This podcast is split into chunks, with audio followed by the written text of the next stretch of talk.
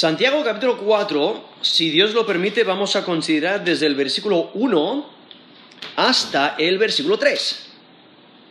Santiago capítulo 4, desde el versículo 1 hasta el versículo 3. Vive de acuerdo a la sabiduría celestial, sometiendo tus pasiones a Dios. Vive de acuerdo a la sabiduría celestial, sometiendo tus pasiones a Dios. Aquí en Santiago capítulo 4, eh, vemos como Santiago, inspirado por Dios, continúa con el tema del fruto de la sabiduría. ¿Qué clase de fruto das? O sea, ¿qué clase de sabiduría reflejas? Porque eh, ha terminado el capítulo 3 resaltando que la sabiduría genuina, la sabiduría que viene de Dios, trae paz, trae orden.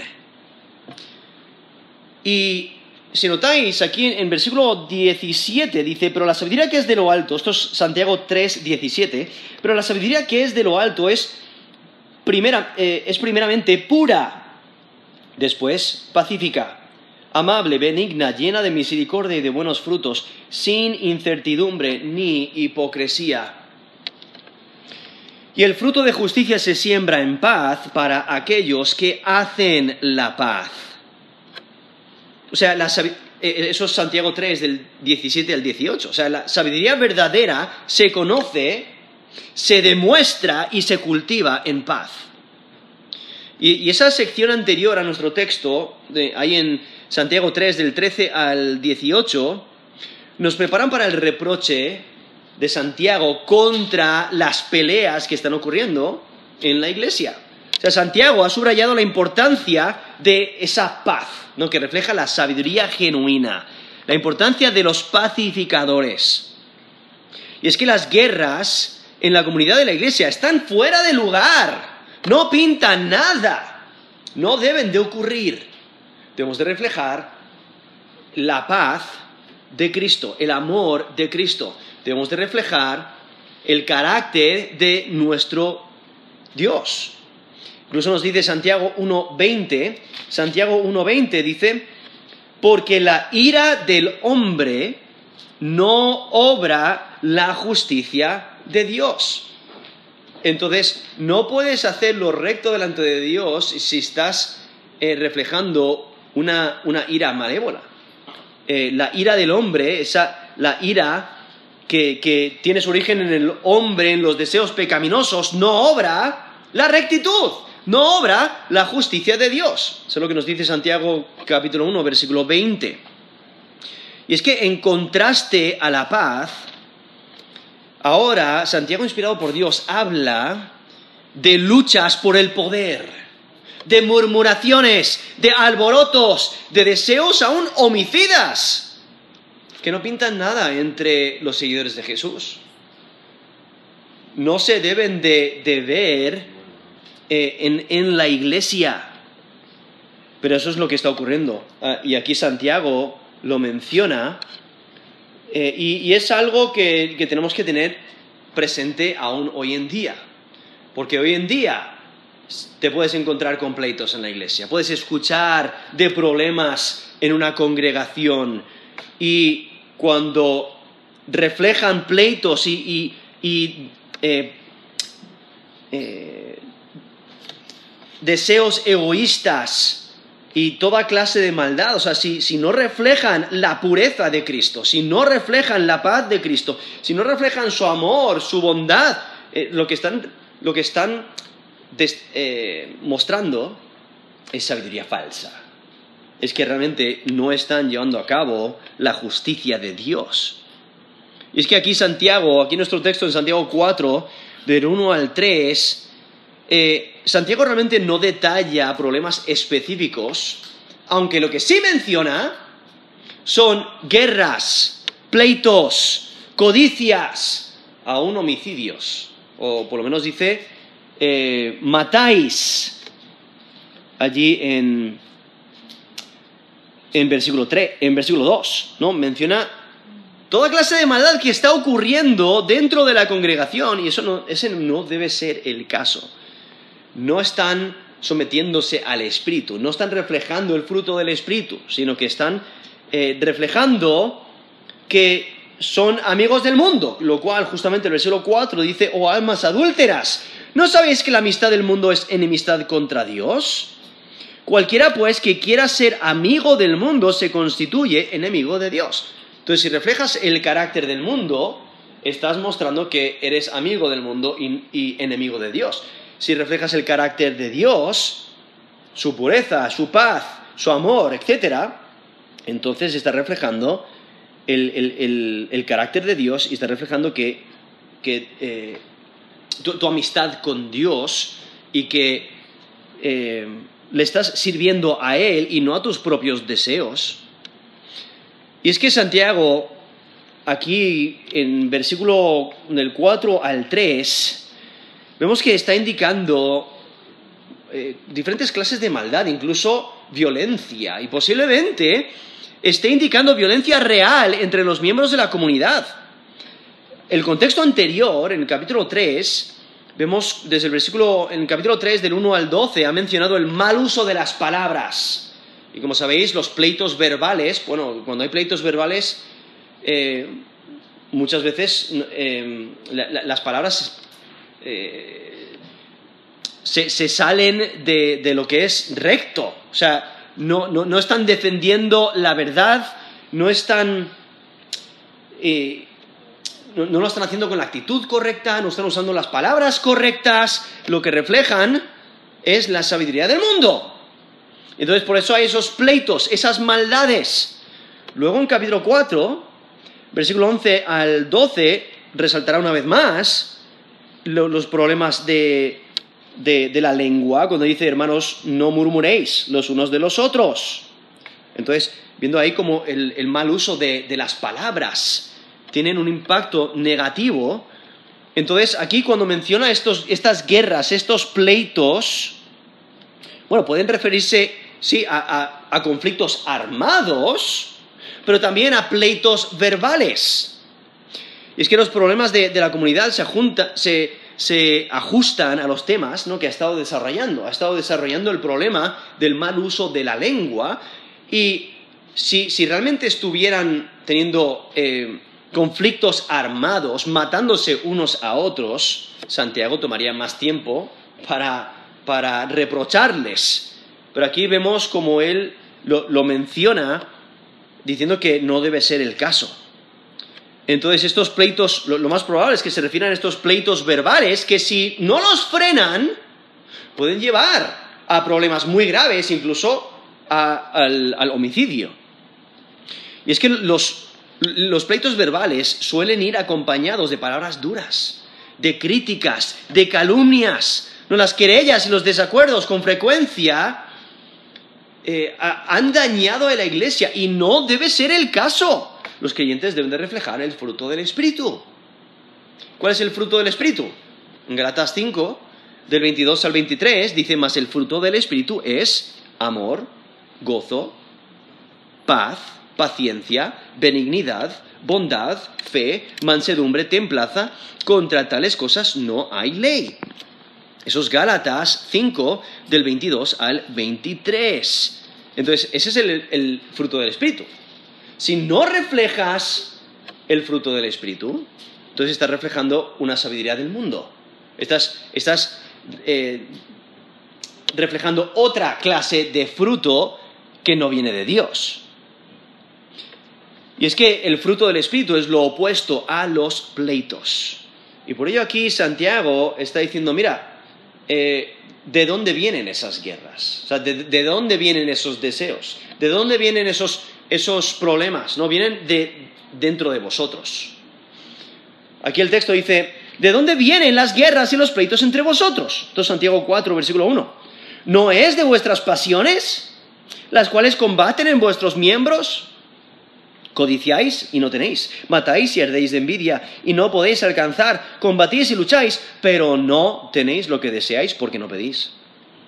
Pedís y no recibís porque pedís mal para gastar en vuestros deleites. Aquí vemos estas malas actitudes, esta, eh, eh, es- es- este- estos malos deseos que dejan que les gobiernen. Y es que la, sabiduría de Dios busca la paz. Por ello, las guerras eh, están fuera de lugar entre los creyentes. La sabiduría ego- egoísta del mundo es inapropiada en la iglesia. Pero es triste. Es triste porque aunque hay algunos que profesan la fe genuina, muchas veces no reflejan el, fruto del Espíritu en sus vidas, lo cual demuestran exactamente lo contrario, porque si no tienes, si no reflejas el fruto del Espíritu es porque no tienes el Espíritu Santo que mora dentro de ti eh, no te estás sometiendo al Espíritu. Y por ello Santiago ha resaltado tanto aquí en, en, en esta, en esta carta la importancia de demostrar la fe genuina. Es que la sabiduría egoísta del mundo es inapropiada en la iglesia. Santiago anota, eh, aunque no anota cuestiones específicas, demuestra que tiene más interés no tanto en, en los detalles de, de esas cuestiones específicas, sino de dónde vienen. En el egoísmo, la amargura de los pleitos eh, y, lo que está ocurriendo dentro del corazón. Es que Santiago destaca que las guerras y los pleitos vienen de dentro. Por eso aquí empieza con una pregunta diciendo, ¿de dónde vienen las guerras y los pleitos entre vosotros? Porque, es- especialmente porque anteriormente, en, versículo, en Santiago 3, versículo 13, 13, dice, ¿quién es sabio y entendido entre vosotros? Entonces hay personas que quieren eh, aparentar ser sabios, quieren ser maestros y por ello en versículo 1 ha dicho, hermanos míos, no os hagáis maestros muchos de vosotros sabiendo que recibiremos mayor condenación. Entonces hay personas que quieren aparentar ser sabios, quieren ser sabios, quieren que le, res- le- le respeten, quieren ser maestros, pero, vale, eh, ¿realmente eres sabio? Pues vamos a evaluar, vamos a determinar si eres sabio o no, si reflejas el carácter de Dios o no, el fruto del Espíritu de Dios o no. Y, y entonces, queriendo ser maestros, queriendo eh, aparentar sabiduría, dice, bueno, eh, si, si eres sabio, si, si sois sabios, si eres sabio, ¿de dónde vienen los pleitos y las guerras? Eso es exactamente lo opuesto a la sabiduría celestial. Es exactamente lo opuesto a la verdad de Dios, al, Evangelio. Por eso en Santiago 3, versículo 17, describe la sabiduría que viene de lo alto. Dice es primeramente pura. No refleja pureza en toda área de la vida.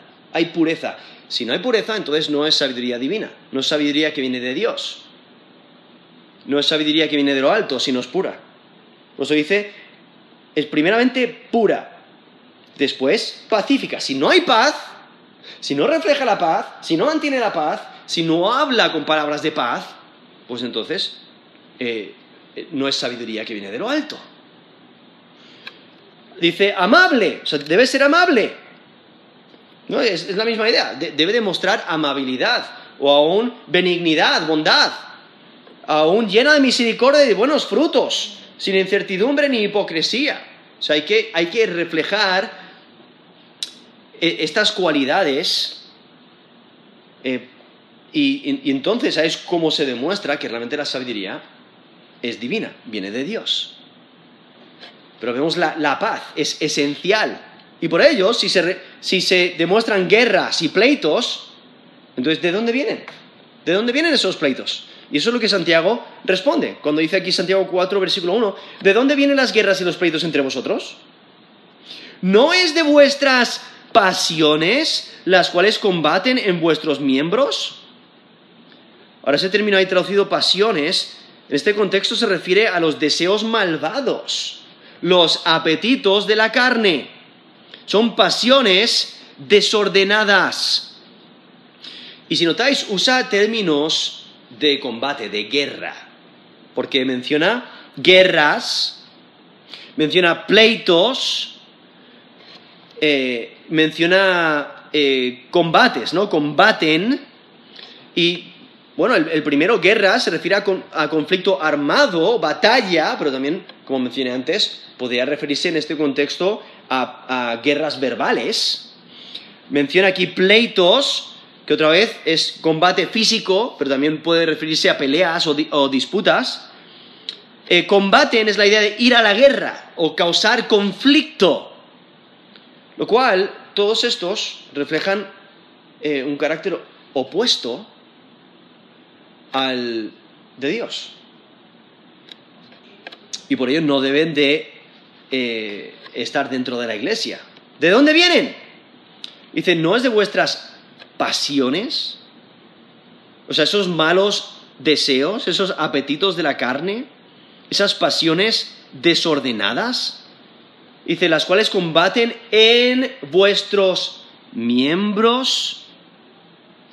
Ahora aquí cuando menciona miembros, hay diferentes opiniones. Algunos piensan que está hablando de miembros de la iglesia, o sea, los diferentes miembros, diferentes personas, pero es más probable, especialmente aquí en Santiago, que, se está refiriendo a los miembros del cuerpo mismo, del creyente. Especialmente porque aquí, como en Santiago capítulo 1, versículo 14, hablando de la tentación, dice, en Santiago 1.14, sino que cada uno es tentado cuando de su propia concupiscencia es atraído y seducido. Entonces, en ese texto está diciendo, mira, no puedes culpar a nadie más por tu pecado. Eres, eh, eh, tú eres el problema. Si las tentaciones vienen de diferentes lugares, pero tú eres el problema. Si tú caes en pecado, es tu culpa, no es la culpa de nadie más. No puedes culpar a otra persona por tu propio pecado. Eres tú quien has pecado. Viene de tus propias pasiones. Y por eso Santiago 1, 13 eh, dice, cuando alguno es tentado, no diga que es tentado de parte de Dios, porque Dios no puede ser tentado por el mal, ni él tienta a nadie, sino que cada uno es tentado cuando de su propia concupiscencia es atraído y seducido. Entonces, al someternos a nuestros deseos malvados, entonces pecamos. Entonces ahí está hablando de de lo que está dentro de la persona, ¿no? Esos deseos eh, pecaminosos, o sea, dentro de los miembros mismos del cuerpo. En Primera de Pedro 2.11 dice, amados, yo os ruego como extranjeros y peregrinos que os abstengáis de los deseos carnales que batallan contra el alma. Está reflejando una batalla espiritual dentro y estos deseos batallan, estos deseos carnales, dice, que batallan contra el alma. No son los miembros mismos de nuestro cuerpo que, batallan. Es una batalla espiritual dentro de nosotros. En Gálatas 5:17, porque el deseo de la carne es contra el espíritu y el del espíritu es contra la carne y estos se oponen entre sí para que no hagáis lo que quisierais. Eso es Gálatas 5:17. Y lo tenemos en Romanos 7, del 21 al 23, donde el apóstol Pablo está diciendo, mira, dentro de mí, dentro de mi cuerpo tengo una batalla espiritual. Porque tengo mi naturaleza pecaminosa, la carne, que está constantemente batallando con eh, el, espíritu, ¿no? El, el deseo de poner en práctica la ley de Dios, el agradar a Dios en mi vida. Y tengo un pleito dentro de mí, dentro de mis miembros, dentro de mi cuerpo. Nos dice Romanos 7, 21 al 23. Así que queriendo yo hacer el bien, hallo en esta ley que el mal está en mí. Porque según el hombre interior me deleito en la ley de Dios, pero veo otra ley en mis miembros, que se revela contra la ley de mi mente y que me lleva cautivo a la ley del pecado que está en mis miembros. Eso es Romanos 7 del 21 al 23. Y en ese texto el, el apóstol Pablo, inspirado por Dios, dice, ¿quién me librará de este cuerpo de muerte? y luego da gracias a Dios por Jesucristo, quien le, ha rescatado y en, cuando sea glorificado, ¿no? cuando Él eh, pase la eternidad, puede gozar de, de, esos, eh, de, esa victoria, de ese deleite, ¿no? Eh, lo, cual cada uno de nosotros anhelamos, como luego en, Romanos 8 dice, anhelamos el, estar en la presencia del Señor y, incluso la creación gime deseando la redención de nuestro cuerpo. Entonces, cuando, volviendo aquí a Santiago, 4, versículo, eh, versículo 1, cuando menciona que las pasiones, las cuales combaten en vuestros miembros, está hablando de, los miembros del cuerpo, dentro del cuerpo, nuestras pasiones están batallando con, eh, nuestro espíritu, ¿no? Es una batalla espiritual. Y es que las guerras y los pleitos demuestran lo que está en el corazón. El espíritu de guerra viene de las pasiones malvadas. Entonces, si un creyente genuino refleja eh, una, actitud, eh, palabras, eh, acciones que son opuestas al, al fruto del Espíritu, lo que está haciendo es, se está sometiendo, se está sometiendo a sus deseos, a sus placeres, no está sometiéndose al Espíritu Santo y por eso no está reflejando el fruto del Espíritu. Ahora, si hay una persona que dice ser creyente y nunca refleja el fruto del Espíritu, es que su profesión es falsa. Eh, y, su, creencia es como la de los demonios. Como nos dice Santiago 2, 19. Tú crees que Dios es uno, bien haces. También los demonios creen y tiemblan. O sea, tú puedes tener la fe de un demonio y eso no te salva.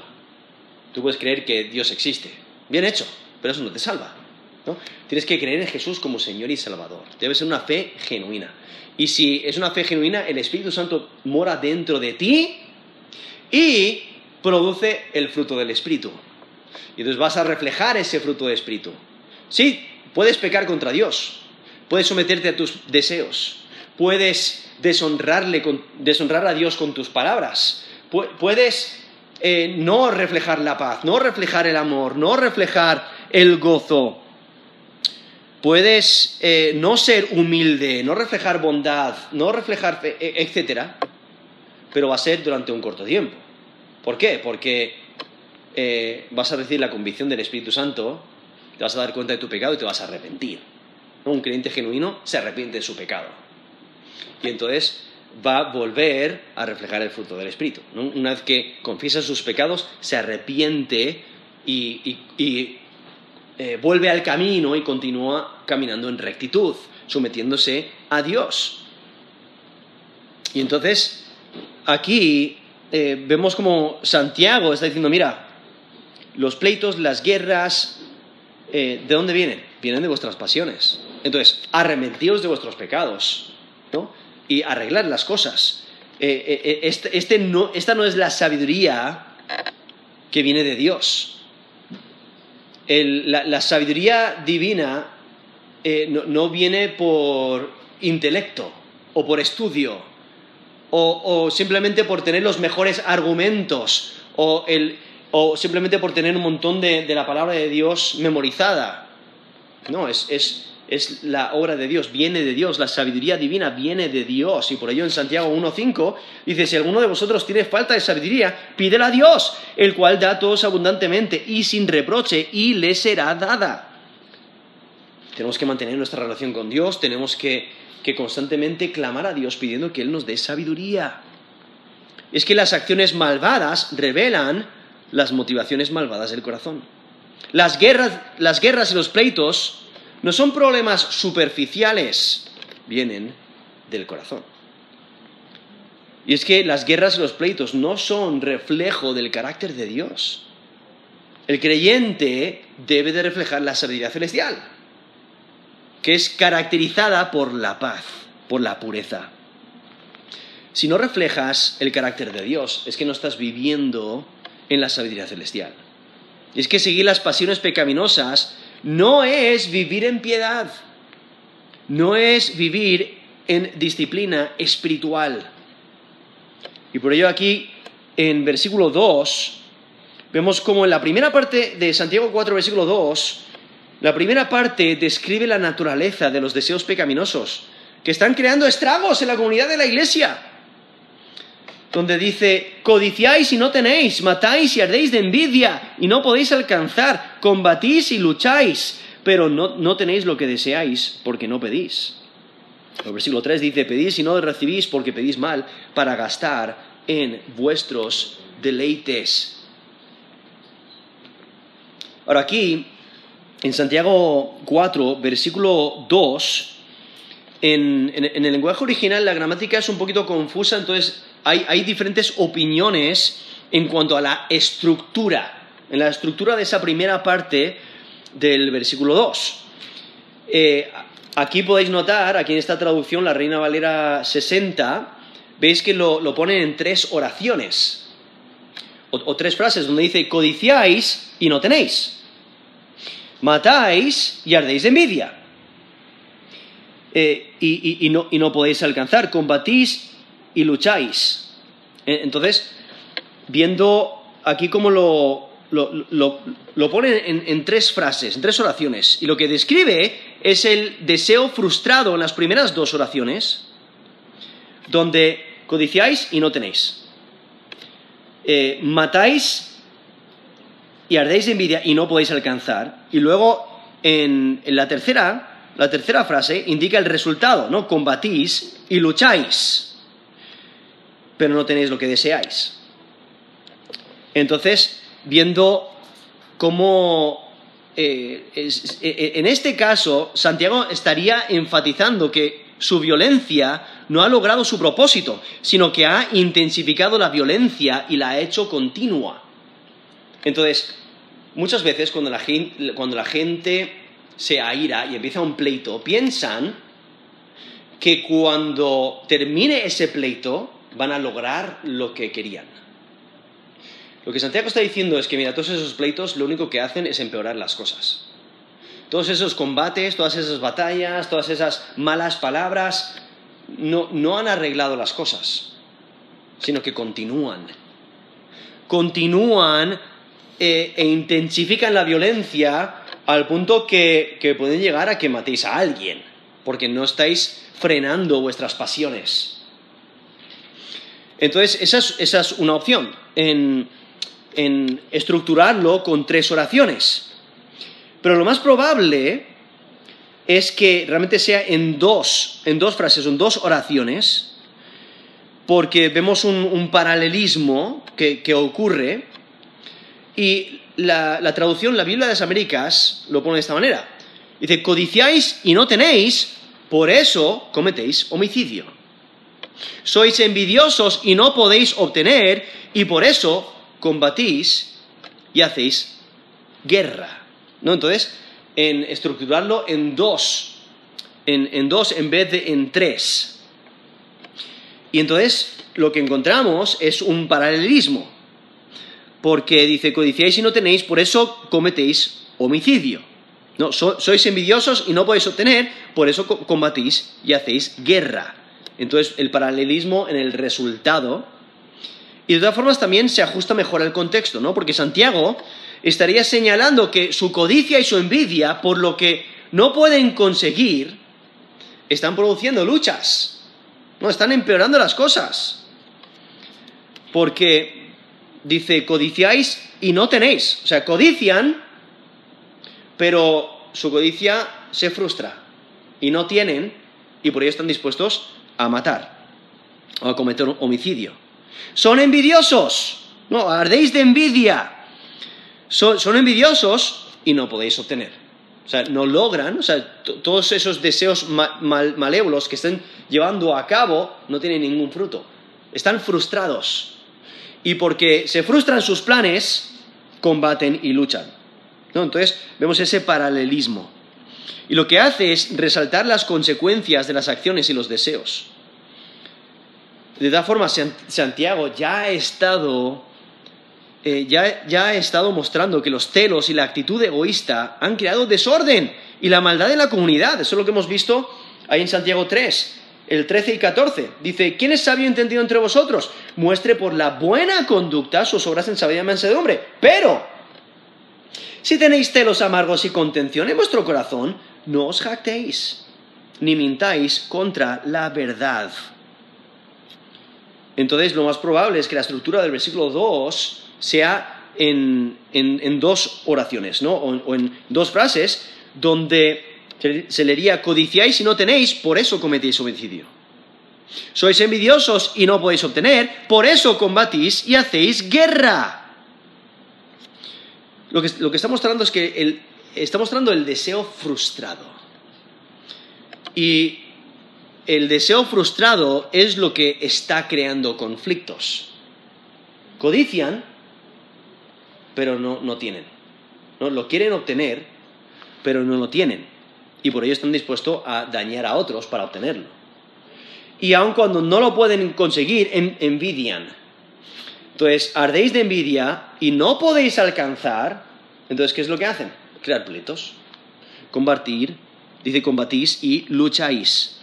Es que codician lo que no tienen y tienen envidia de lo que no pueden conseguir. Y lo que muestra es la frustración del que da rienda suelta a sus deseos malvados. Quiere obtener, da rienda suelta a sus deseos, solo piensa en sí mismo, una actitud egoísta y no le va bien. No consigue lo que quiere. Todos sus deseos son frustrados. Y lo que resalta es que incluso hacer algo, aunque, aunque, eh, aunque sea bueno, pero si tienes los motivos incorrectos, es malo. Ahora aquí hay, realmente hay un, debate entre los comentaristas de qué es lo que significa matáis, ¿no? Porque literalmente sería quitarle la vida a alguien. Cuando dice aquí codiciáis y no tenéis, matáis y ardéis de envidia y, no podéis alcanzar, combatís y lucháis, pero no tenéis lo que deseáis porque no pedís, ¿no? esa idea de matáis, ¿qué significa? Hay que entender que aquí en el texto Santiago está dejando claro que estos conflictos que menciona están ocurriendo dentro de la comunidad de creyentes. Por eso en versículo 1 dice, ¿de dónde vienen las guerras y los pleitos entre vosotros? ¿Vale? Entonces, están, eh, están ocurriendo dentro de la comunidad de la iglesia. Entonces, eh, lo que aquí Santiago menciona matar. Ahora, si realmente fuera homicidio literal, que le han quitado la vida a alguien, pensaríamos, o sea, sería, como, sería normal que Santiago lo reprochase y tomase mucho tiempo diciendo, oye, esto no debe ser así. No, no debéis de quitarle la vida a nadie. Hay, algunas personas que piensan que literalmente están matando a personas, pero hay que recordar que Santiago quizás está pensando en la enseñanza de Jesús. Cuando en Mateo 5, del 21 al 22, Jesús eh, enseñó diciendo, oísteis que fue dicho a los antiguos, no matarás, y cualquiera que matare será culpable de juicio, pero yo os digo que cualquiera que se enoje contra su hermano, será culpable de juicio. Y cualquiera que diga necio a su hermano será culpable ante el concilio. Y cualquiera que le diga fatuo quedará expuesto al infierno de fuego. Eso es Mateo 5, del 21 al 22, donde ahí Jesús mismo dice, mira, el matar a alguien no solamente es físicamente, sino es odiarle, pensar mal de él, incluso insultarle. ¿Por qué? Porque están hechos a la imagen de Dios. Entonces, ni siquiera debes de, enojarte contra tu hermano. Eh, si te enojas contra tu hermano, realmente le estás matando en tu corazón. Entonces puede que Santiago esté, esté usando este, este, término de matar de esa manera. Aún también Juan, en 1 de Juan 3, 15, dice, todo aquel que aborrece a su hermano es homicida. Y sabéis que ningún homicida tiene vida eterna permanente en él. Eh, ahí también está hablando del, enojo, de cuando menciona el que aborrece. Todo aquel que aborrece a su hermano es homicida. Entonces posiblemente Santiago esté hablando de esa manera aquí, cuando dice matáis. Quizás Santiago está mencionando la posibilidad de, de homicidio real si si, no frenan sus deseos malvados, ¿no? Lo, cual realmente es, lo más probable. O sea, eh, eh, está, está combinando esa enseñanza de Jesús diciendo, mira, si odiáis, realmente le estáis matando. Pero si no frenáis vuestros deseos malvados, si no disciplináis vuestros deseos, puede llegar al punto que por vuestra codicia, vuestra envidia lleguéis al punto de matar a una persona. Entonces quizás Santiago está mencionando la posibilidad de homicidio porque la envidia suele llevar al homicidio. No, Santiago les está alertando que sus deseos pecaminosos les pueden llevar a matar a alguien si no las resisten. Entonces quizás aún no se están matando, pero los pleitos pueden producir violencia real y llegar a ese punto. Entonces por ello Santiago está diciendo, mira, eh, eh, esta actitud que estáis reflejando es totalmente incorrecta. Y entonces viendo aquí estos, estos pleitos, estos pleitos verbales, los conflictos, las violencias, todo se puede rastrear a los deseos pecaminosos porque desean más de lo que tenemos. Y entonces la última frase del versículo 2 dice, pero no tenéis lo que deseáis porque no pedís. Realmente va con el, eh, esa última frase va con el versículo 3, porque dice, versículo 3, pedís y no recibís porque pedís mal, para gastar en vuestros deleites. Y es que aquí Santiago explica la razón por la que sus lectores no han tenido éxito en sus peticiones. Primero no piden. Y luego cuando piden, no piden correctamente. Y es que la, oración, cuando oramos a Dios, eso evita los deseos eh, malignos. Eh, evita los malos deseos y sus acciones. Y es que Santiago no detalla lo que los lectores desean tener, pero el contexto eh, da a entender que desean sabiduría que les da reconocimiento. Quieren ser líderes en la comunidad de creyentes, pero no están reflejando la sabiduría correcta. Y es que Santiago ya, les ha reprochado, ya les ha reprochado por su deseo de, de ser maestros, cuando incluso en Santiago 3.1 dice, hermanos míos, no os hagáis maestros muchos de vosotros, sabiendo que recibiremos mayor condenación y aún les ha reprochado por su egoísmo, por enorgullecerse en Santiago 3:13. Dice, ¿quién es sabio y entendido entre vosotros? Muestre por la buena conducta sus obras en sabia mansedumbre. Entonces, demuestra, a ver, si, realmente tienes sabiduría genuina, demuéstralo y, que, esa sabiduría refleje lo que es la sabiduría que viene de lo alto. Y por ello lo describe en versículo 17, ¿no? Que primeramente es pura, y luego refleja la paz, ¿no? etcétera. Pero por ello, eh, aunque, bueno, tenemos en Mateo 7, 7, cuando Jesús dice, pedid y se os dará. No, hay que pedir. Si no pides, no esperes una respuesta a tu oración. No, esperes recibir si no pides. Por eso Mateo 7, del 7 al 8, dice, pedid y se os dará.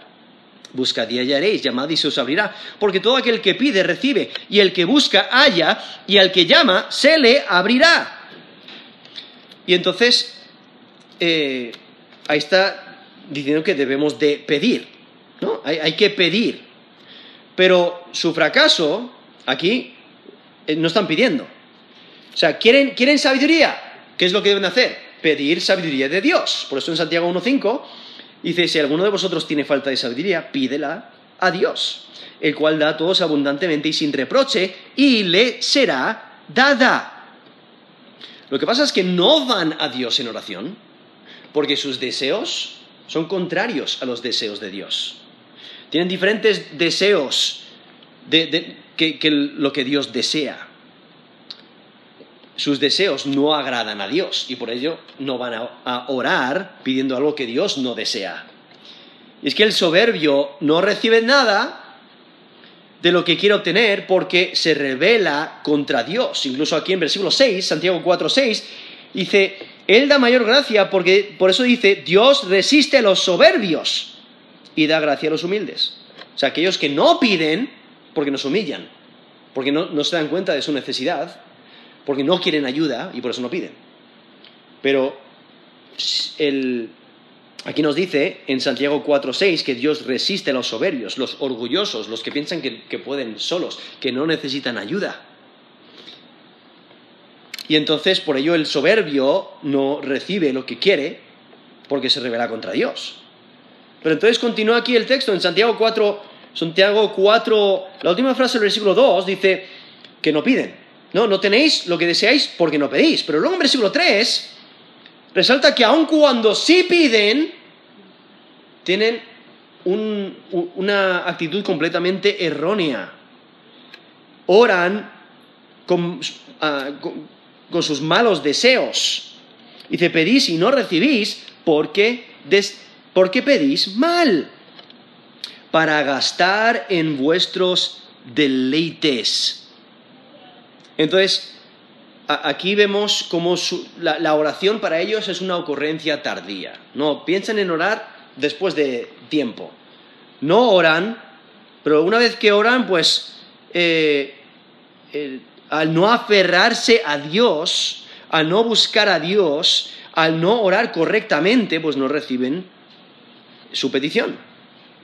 Y esta clase de, oración refleja que se piensa en Dios como una, una máquina dispensadora. ¿no? Vas a una máquina dispensadora y metes una moneda y pulsas el botón y te sale una Coca-Cola una chocolatina, o una, bolsa de algo, ¿no? O quizás un café, ¿no?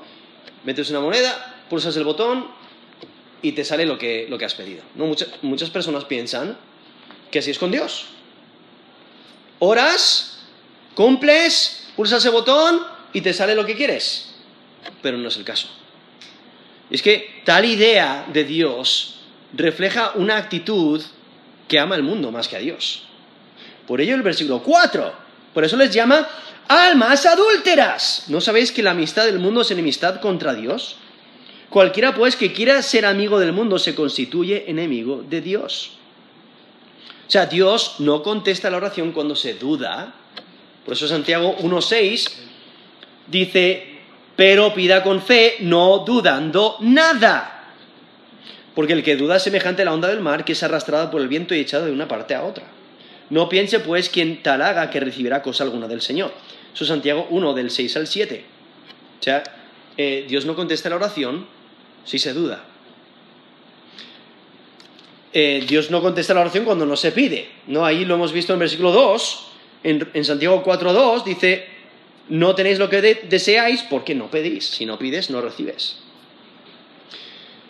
Y aquí en versículo 3 nos dice que, no, que Dios no contesta la oración cuando, cuando tu motivación es incorrecta, cuando pides con motivación incorrecta. Y es que la motivación incorrecta eh, no te permite orar conforme a la voluntad de Dios. Si estás orando conforme a tus propios deseos, conforme a lo que tú quieres conseguir, a tu ambición propia, entonces no vas a, no vas a recibir la, respuesta a, tu oración en 1 de Juan 5, del 14 al 15, dice, esta es la confianza que tenemos en Él, que si pedimos alguna cosa conforme a su voluntad, Él nos oye.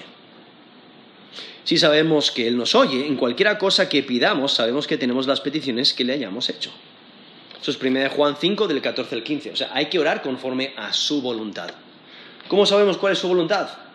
Al acercarnos a Él, al pasar tiempo en su palabra, y entonces conocemos su voluntad y oramos conforme a su voluntad y cuando oramos conforme a su voluntad, Él nos oye y Él responde. Y tenemos esa certeza de que Él va a actuar y, responder y darnos las peticiones que le hayamos hecho. Eso nos dice 1 Juan 5 del 14 al 15. Pero hay que recordar también que nuestra desobediencia también estorba la oración. Porque en 1 Juan 3, del 21 al 22 dice, amados, si nuestro corazón no nos reprende, confianza tenemos en Dios. No está hablando de esa conciencia, nuestro corazón que nos reprende. Amados, si nuestro, corazón no nos reprende, confianza tenemos en Dios y cualquier cosa que pidiéramos la recibiremos de Él, porque guardamos sus mandamientos y hacemos las cosas que son agradables delante de Él. Eso es 1 Juan 3, del 21 al 22. O sea, la razón por la que el corazón no nos reprende es porque guardamos sus mandamientos y hacemos las cosas que son agradables delante de Él. O sea, al, ser, al serle obedientes, entonces nuestro corazón no nos reprende, ¿no? Nuestra conciencia no nos reprende.